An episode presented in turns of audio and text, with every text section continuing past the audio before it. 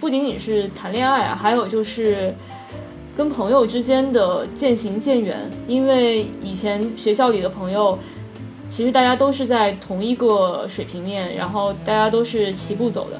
但是步入社会以后，大家的人生轨迹就会出现巨大的分歧。有些人可能很早就结了婚，生了孩子；有些人可能就选择了完全脱离主流的生活。那你们对于这个是有什么样的感悟呢？就是觉着这种渐行渐远，不仅是说客观，呃，一些客观考量因素上，谁的工作啊，这种发展轨迹上的渐行渐远，还有一个就是大家在时间上相处的时间越来越少，所以，呃，感觉就是带来影响，就是你要更多的具备自己个人独处的能力，还有要加强这种就是对于孤独的这种面对的能力。嗯，这个就很，这是一个很丧气的过程。我觉得，要就是要学会面对孤独。但是其实人生最大的主题就是孤独啊。是，但是比如说你在二十岁的时候，就是还在学校里面的时候，其实，嗯，当然也可能也有可能个人不一样，但是你相对来说独处的时间会少一点，就是你可能更加不大会想到孤独这一件事情。但是在之后呢，就是你不去想孤独这件事情，它也会找上门来。嗯，对啊，因为人就是很容易觉得孤独，而且人很受不了孤独。之前我听过有一个人说过一句话，他是说，就是这个世界上所有人做的任何事，都是出于对于死亡和孤独的恐惧嘛。我觉得还挺有道理的。对于这个。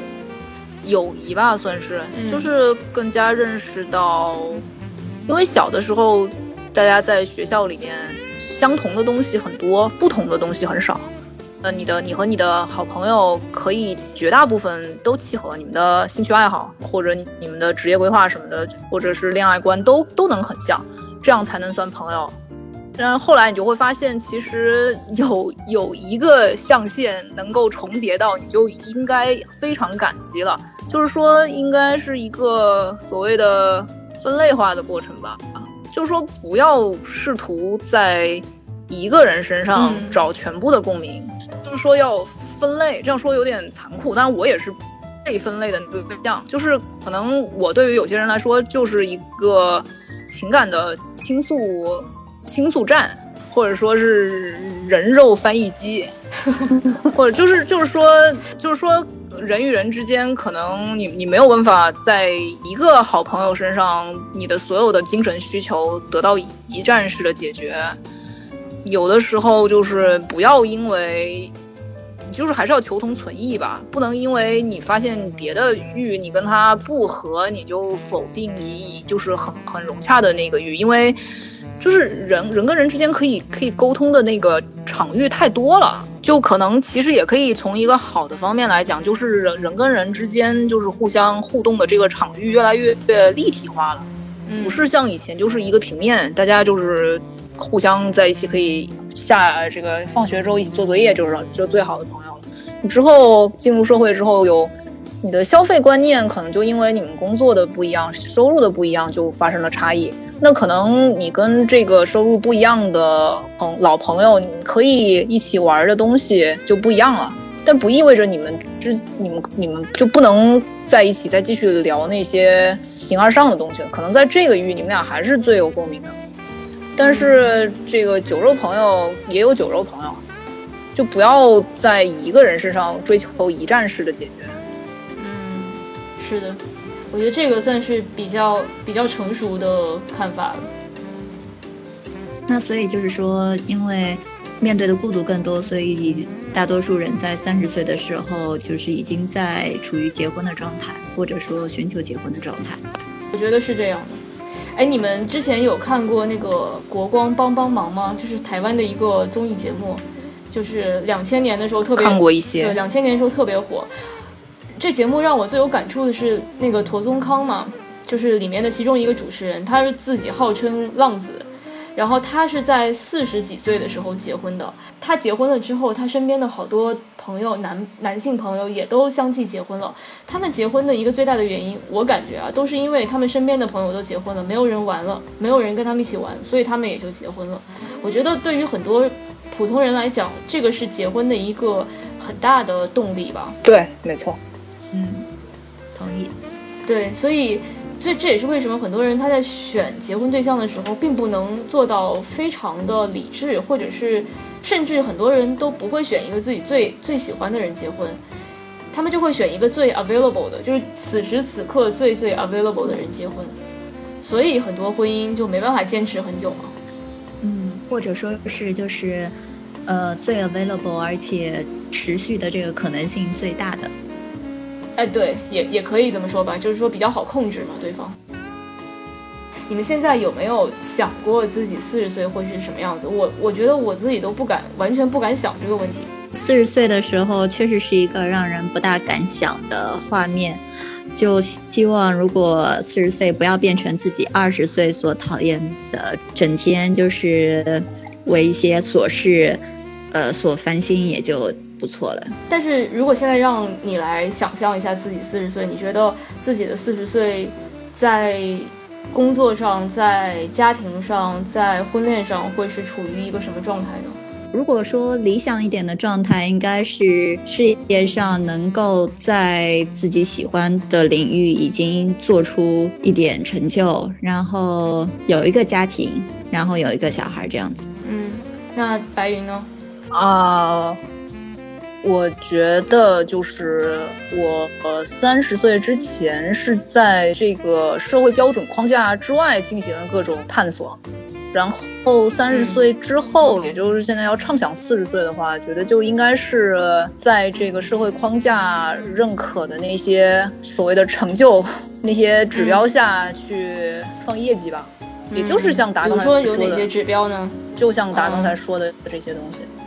对，但是还希望说四十岁的时候有更多的这个，就是掌控的权利。虽然说掌控权利这个都是相对而言，就就是其实都不是自己能决定，但是希望比三十岁更加有底气一点。我我觉得二十到三十对我来说很大的一个变化，就是我意识到，就是这个价值判断的体系是非常非常多元的，就是这个世界上几乎没有任何一件事情。你一定说它是好的，或者一定是不好的。反过来说，积极一点想，也就是更加应该坚持自己想要的东西。我在想之前说，呃，那个《国光帮帮忙》里面的男主持，他四十几岁的时候结婚嘛，但是之前是浪子。嗯，我想估计就是在四十几岁的时候，更加意识到死亡的威胁，然后所以愿意去。就是愿意接受这种，如果婚姻是个束缚的话，他要愿意接受这种束缚来换取一个安定的感觉吧。对，这个说的很到位。对，在四十岁的时候，嗯，就是一个人如果设想自己四十岁，可能大多数人还是会设想已经是，嗯，就让让自己感到安心的状态。但是一个人在这种社会如何能够做到安心，其实就是主流的力量是很强大的。他如果觉得大多数人都是这么做的。那么他跟着做，至少不会觉得说很不安全。对对对，你这个说的很很有道理，京剧京剧。那我还想问你们俩一个问题啊，就是你们二十岁和三十岁分别都喜欢过什么样的女性人物？啊，我二十岁的时候可能就是喜欢那些崇拜那些，嗯，突破了女性性别的女性。就是就是女女科学家、女宇航员这种是吗？类似这种，对，嗯，对。然后因为那那个时候就是比较中二，然后又有很严重的性别认知障碍，所以崇拜的人往往是那种雌雄莫辨的女人。嗯，现在嘛，就觉得就是有些事情是需要顺势而为的，有的时候你从一个角度看，这个是。性别的限制，你换一个角度，它可能是个优势，为什么不顺势而为呢？所以说现在可能更加钦佩那些比较就是能把生活做到比较平衡的人吧。二十岁的时候，呃，希望自己是成为那种很有个性、很自由的那种女性。当然，这一方面也是因为我其实本身并不是那种看上去很有个性的人嘛。呃，到了三十岁的时候，更加是希望成为那种比较独立，就对，就比较独立的女人吧。我二十岁，我希望我自己做一个很特立独行，就希望自己能够尽量的远离人群，远离社会，然后做一个自己这个小圈子、小世界里的一个牛逼的人。三十岁的时候，我突然就不那么想了，可能在很多时候想开了，而且我发现了一个很残酷的现实，就是我并不是牛逼的人。那当你发现自己并不牛逼的时候，而且在每哪一个圈子都不牛逼的时候，那你就只能够重新接受自己，或者是教学习做一个平庸的人，怎么样做一个全面发展的平庸的人？我觉得我现在就希望自己学会做一个全面发展的平庸的人。嗯，那这一点就我也是有非常非常强烈的同感，就是以前总觉得全面发展就是全面平庸。然后现在觉得全面发展很好啊，对，就是得全面发展。对，因为只有全面发展才会过得开心，其他任何一种失衡的过法，不管你在某一个单单向的维度再牛逼，你都不会开心的，因为只有你在每一个维度都发展的差不多的时候，你才会达到。